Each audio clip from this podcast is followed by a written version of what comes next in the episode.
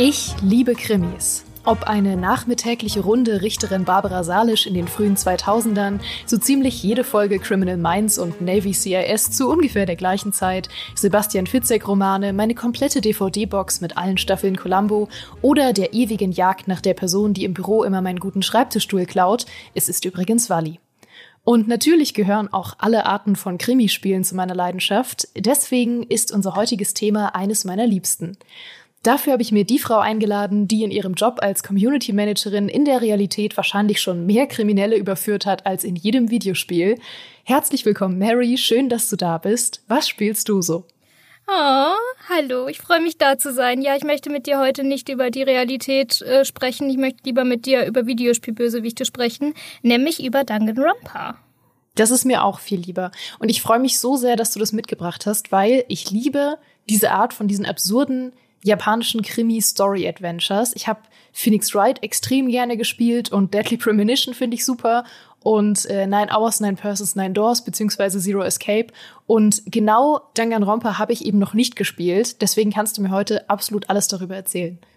Das ist super. Also spiel das auf jeden Fall, wenn du diese äh, ganze Reihe sozusagen an den japanischen Krimis liebst, weil Danganronpa ähm, schafft es genau wie Phoenix Wright. Ähm, diese, dass diese Plot-Twists immer so fantastisch funktionieren. Also du gehst zwar rein und denkst dir, ja, ja, ich weiß, wie alles funktioniert, und dann denkst du dir, hey, was zur Hölle, was, ne, was geht denn jetzt ab? Ähm, das ist ein ganz großes Ding, aber mir ist gerade aufgefallen, vielleicht sollte ich dir erstmal erklären, worum es in Danganronpa überhaupt geht. Das wäre vielleicht bessere, der bessere Take, um dir das zu verkaufen, kann das sein? Ja, bitte, schieß los. Die Prämisse ist relativ einfach und furchtbar absurd. Du kommst im ersten Danganronpa an eine elitäre Highschool ähm, und an dieser Highschool werden nur sogenannte Ultimate Students eingeladen. Also Menschen, Schülerinnen, Schüler, die absolut fantastisch in irgendwas sind. Sie sind ähm, der Ultimate äh, Musical Star oder der Ultimate Programmer oder so. Also halt Leute, die einfach ähm, top-notch bereit sind und irgendwas erreicht haben und in einem Fach oder in einem Ding wirklich richtig gut sind. Außer du. Du bist der Ultimate Lucky Student, also der, der Glückspilz, weil du bist nämlich durch ein zufälliges Auswahlverfahren mit an diese Schule gekommen. Und es fängt im Endeffekt damit an, dass du diese Schule betrittst und dann wird alles schwarz. Und auf einmal wachst du in einem wirklich, wirklich creepy ähm, Klassenzimmer auf. Die Wände sind mit Stahlplatten vernagelt und dir erzählt ein schwarz-weißer Bär, dass du nur entkommen kannst, indem du deine Mitschüler tötest. Und nach jedem Mord, das heißt, wenn irgendjemand einen Mitschüler getötet hat, gibt es ein, ähm, ein Klassengericht, ein Class Trial. Und du musst im Endeffekt rausfinden, wer der Schuldige ist, wer den anderen oder die andere ermordet hat. Und wenn du das schaffst, dann wird nur der Mörder exekutiert. Solltest du das nicht schaffen, werden alle bis auf den Mörder exekutiert und der Mörder kommt frei. Das ist die Prämisse von Danganronpa. Ja, also bisher alles sehr relatable. Ja, war in Mathe auch so, fand ich. Wie funktioniert das denn über die Mechanik? Weil das ist ja alles immer so ein bisschen unterschiedlich. Bei Phoenix Wright ist es ja zum Beispiel, dass es sehr konzentriert ist auf so ähm, Beweise in physischer Form sammeln und die dann irgendwie richtig kombinieren oder an der richtigen Stelle einsetzen. Und ähm, Deadly Premonition ist ja zum Beispiel ein viel freieres Spiel, was weniger Visual Novel ist, sondern wo man eben auch so rumlatschen kann und ähm, freier Dialoge führt und so. Wie funktioniert das bei Danganronpa? Bei Danganronpa ist es so, dass es sich so ein bisschen dazwischen einordnet. Das heißt, du hast viele, viele Dialoge, klassisch im Visual Novel-Stil. Du hast aber dann auch immer wieder Passagen, wo du in der Ego-Perspektive durch diese Schule läufst. Ähm, es gibt immer eine Phase, bevor ein Mord passiert, wo du dich mit den Mitschülern anfreundest, wo du denen, was weiß ich, mit ihnen sprichst, Geschenke gibst und so weiter, um halt äh, eure Beziehung zu boosten. Und dann passiert ein Mord und dann fängst du an, Beweise zu sammeln. Und wenn du sozusagen alle Beweise gesammelt hast, mit allen Leuten gesprochen hast, dann kommt das Class Trial. Und innerhalb dieses Class Trials, also in, diesem, in dieser Art Gerichtsverhandlung, ähm, gibt es verschiedene Gameplay-Elemente. Im ersten Teil ist es zum Beispiel, dass ähm, du in einer großen Runde diskutierst und innerhalb dieser Argumentation und dieser Diskussion Fehler erkennen musst oder Leuten zustimmen musst und ähm, darüber im Endeffekt sozusagen die Wahrheit ans Licht kommt. Dann gibt es noch so eine Art Minispiel, wo du dann auf den, den Beweis oder das Argument sozusagen kommen musst und wie so ein ja, Galgenmännchenspiel ähm, herausfinden musst, was das Lösungswort ist.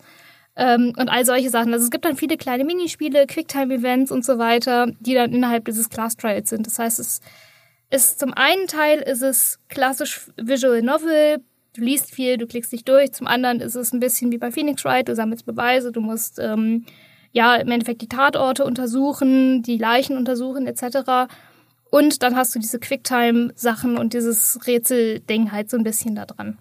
Mhm. Und wie frei ist das Ganze, wie das ausgehen kann? Zum Beispiel die Zero's Cape-Reihe hat ja auch immer mehrere Enden, die teilweise super offen sind und man, es geht ja nicht immer unbedingt damit aus, dass man den Fall auch wirklich löst. Wie ist das da? Äh, das ist tatsächlich sehr linear, aber so viel kann ich sagen, es geht nicht so aus, wie du glaubst, dass es ausgeht. Sagen wir es so. Also es ist tatsächlich so, wenn du es nicht schaffst, den Mörder zu finden, ist es ein klassisches Game Over und du musst dann wieder anfangen. Das heißt, es ist ähm, sehr stark gestreamlined. Ähm, aber dadurch, dass du halt immer am Anfang einen Verdacht hast und so ungefähr weißt, okay, das ist passiert oder da, ne, die, das ist die Tatwaffe oder so weiter, ähm, du kommst am Ende aber immer wieder dahin, dass du sagst, wait, what?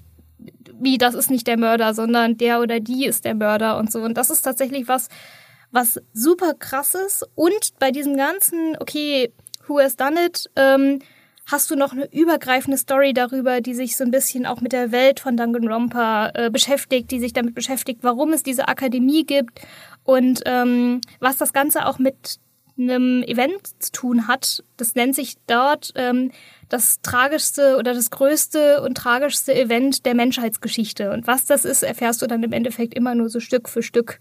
Mhm. Und äh, es gibt zumindest jetzt in den ersten beiden Danganronpa-Teilen, ich glaube auch im dritten, äh, immer einen Verräter unter dir und du musst irgendwann rausfinden, wer ist das. Oh, ich finde, diese Art von Spiele sind einfach wirklich so gut darin. Also man sagt das immer so, es, es geht anders aus, als du denkst. Und man denkt immer so, was weißt du, was ich denke, watch me. Aber es geht wirklich immer anders aus, als man denkt. Also die sind so gut darin, irgendwie Hinweise nicht mal unbedingt vorzuenthalten, weil das ist ja mehr so eine frustrierende Art von Krimi-Storytelling, sondern einem zu geben, aber halt sie halt wirklich als was völlig anderes zu tarnen und am Ende irgendwie so eine Story nochmal aufzurollen, wo man wirklich einfach nicht hätte drauf kommen können, aber nicht auf eine frustrierende Art, sondern auf so eine Art, dass es einfach irgendwie eine mega coole Belohnung ist, das dann am Ende zu erfahren. Ja, und wenn du halt weißt, was passiert, also wenn du die Story schon kennst, das dann nochmal spielst und im Endeffekt die ganzen kleinen Hinweise dann auf einmal siehst. Weil es gibt einfach Dinge, die später passieren, wovon du halt am Anfang logischerweise keine Ahnung hast. Und wenn du es dann beim zweiten Mal spielst, denkst du dir, ja verdammt, das stimmt. Oder wenn du, was weiß ich, speziellen Personen gewisse Gegenstände gibst oder so, dass sie dir auch Hinweise darauf geben, das ist einfach absolut krass. Und ich liebe mhm. das. Die Charaktere sind halt auch immer so gut geschrieben in diesen Spielen, oder? Absolut. Also man muss dazu sagen, sie sind absolut überzeichnet, absolut übertrieben und passend zu Folge 69 ist der Humor auch manchmal etwas schwierig oder so mhm. klassisch ähm, haha Panty Shot äh, japanischer äh, Humor, wo man sich manchmal so ein bisschen fremdschämt. Aber äh, die Charaktere an sich, wenn du halt dann mit ihnen Zeit verbringst und du kannst nicht mit allen gleich viel Zeit verbringen, beziehungsweise du kannst im Endeffekt in einem Spieldurchlauf nicht alles sehen, erkennen, lernen und so weiter, weil du weißt ja nicht, wer stirbt. Also du kannst halt mit Person A was zu tun haben und irgendwie ähm, mit dich ganz oft mit der treffen und bevor du im Endeffekt diese Storyline abgeschlossen hast, wird sie ermordet oder ist zufällig der Mörder oder so. Ähm, deswegen es brauch, musst du es im Endeffekt mehrmals durchspielen, um alles zu verstehen. Und je mehr du mit diesen Leuten halt auch abhängst, desto mehr erzählen sie dir von sich und desto mehr gibt es dann auch ja Hintergründe, die sie dir erzählen, warum sie Dinge tun, wie sie ticken und so. Und das verstehst du nicht, wenn du halt nicht mit ihnen sprichst. Und das ist fantastisch.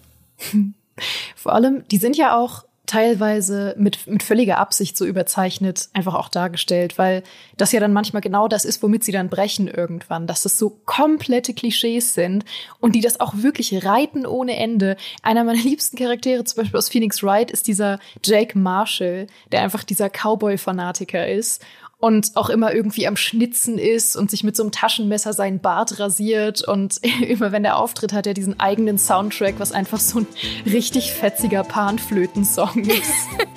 Und ich liebe diesen Song.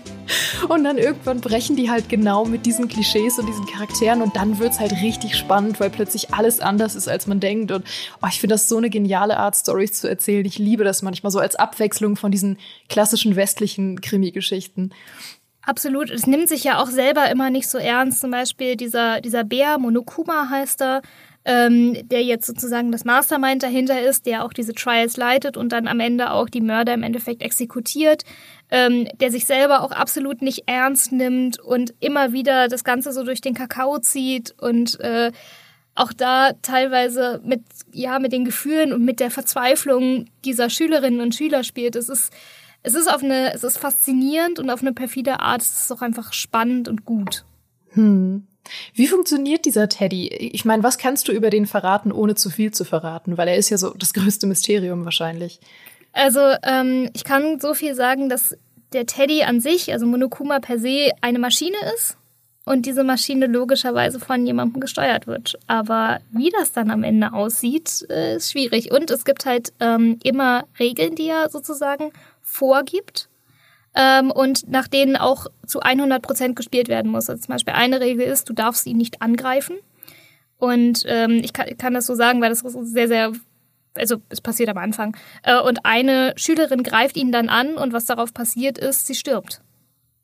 Weil, er, weil sie ihn angegriffen hat und dadurch hat sie die Regel verletzt und dadurch stirbt sie. Aber er selber muss halt auch bei diesen Regeln bleiben und sich nach diesen Regeln richten. Und das ist was, was man dann vielleicht auch gegen ihn verwenden kann. Das ist äh, alles sehr, sehr spannend. Sind die Spiele untereinander dann auch miteinander verknüpft? Also es gibt ja mehrere Teile. Genau, also ähm, von den Charakteren nur sehr rudimentär. Also zum Beispiel zwischen dem ersten und zweiten Teil gibt es einen Charakter, der in beiden auftaucht, was sehr, sehr spannend ist, wo ich aber jetzt gar nicht viel mehr zu sagen kann. Und das grundlegende Prinzip ist immer dasselbe. Du hast Schülerinnen und Schüler von den Akademie oder die die Schule heißt Hope's Peak Academy und es geht halt um Hoffnung und Verzweiflung, also Despair und es geht immer darum, okay, wenn ihr entkommen wollt, müsst ihr eure Mitschüler töten und damit durchkommen.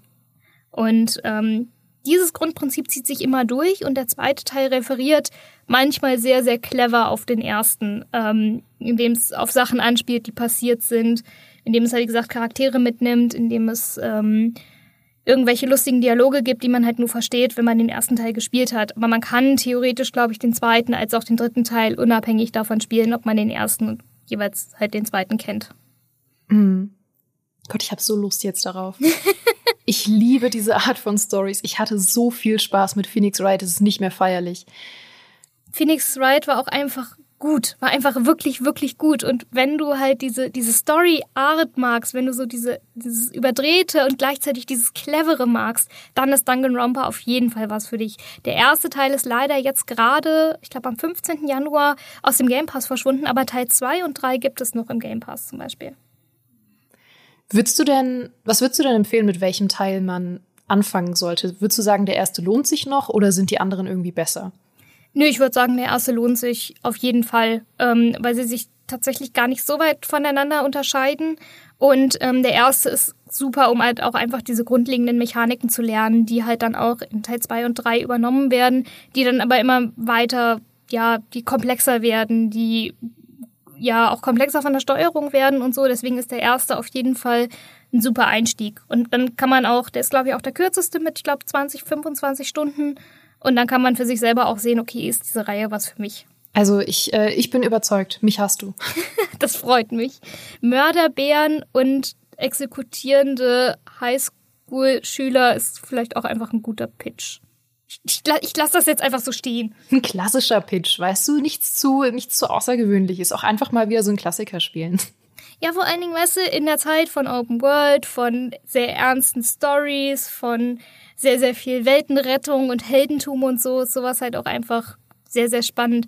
Zumal diese ganze Danganronpa-Reihe auch sehr, sehr spannende moralische Fragen aufwirft, zu denen ich jetzt aus Spoilergründen auch nicht viel sagen kann. Deswegen spielt das einfach und schreibt einfach mal, wie ihr es fandet. Ich hoffe, es macht euch ganz viel Spaß und Freude, so wie mir. Ja, man will nicht immer die Welt retten. Du hast völlig recht.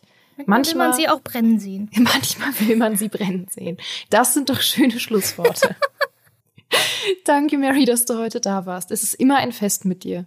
Ich freue mich jedes Mal. Ich habe so viel Spaß daran. Wie schön. Schön, dass wir es heute noch hingekriegt haben. Ich bin so froh, dass niemand mitbekommen hat, wie verplant wir vor Aufnahme dieses Podcasts waren. Ich bin froh, dass wir das noch hingekriegt Ja, ja, nee, wir waren komplett konzentriert. Wir haben auch nicht 20 Witze über Folge 69 gemacht. Nein, das ist ja auch nicht witzig. Nee. Niemand lacht darüber.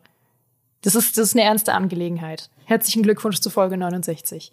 Eben. Und damit möchte ich zum Schluss, ähm, wie üblich, noch eine eurer iTunes-Wertungen vorlesen. Und zwar ist es heute eine sehr kurze, die vom lieben Arne stammt. Der äh, hat geschrieben, sehr guter Podcast, fünf Sterne, sieben von zehn. Dankeschön. Hä? Und gleichfalls, würde ich sagen. Ich hoffe, ihr alle da draußen hattet wie immer ein famoses Frühstück, einen sicheren Weg zur Arbeit oder habt einfach mal 15 Minuten darüber nachgedacht, wie super ihr seid. Wir hören uns hier nächsten Freitag wieder und bis dahin macht's gut. Tschüss.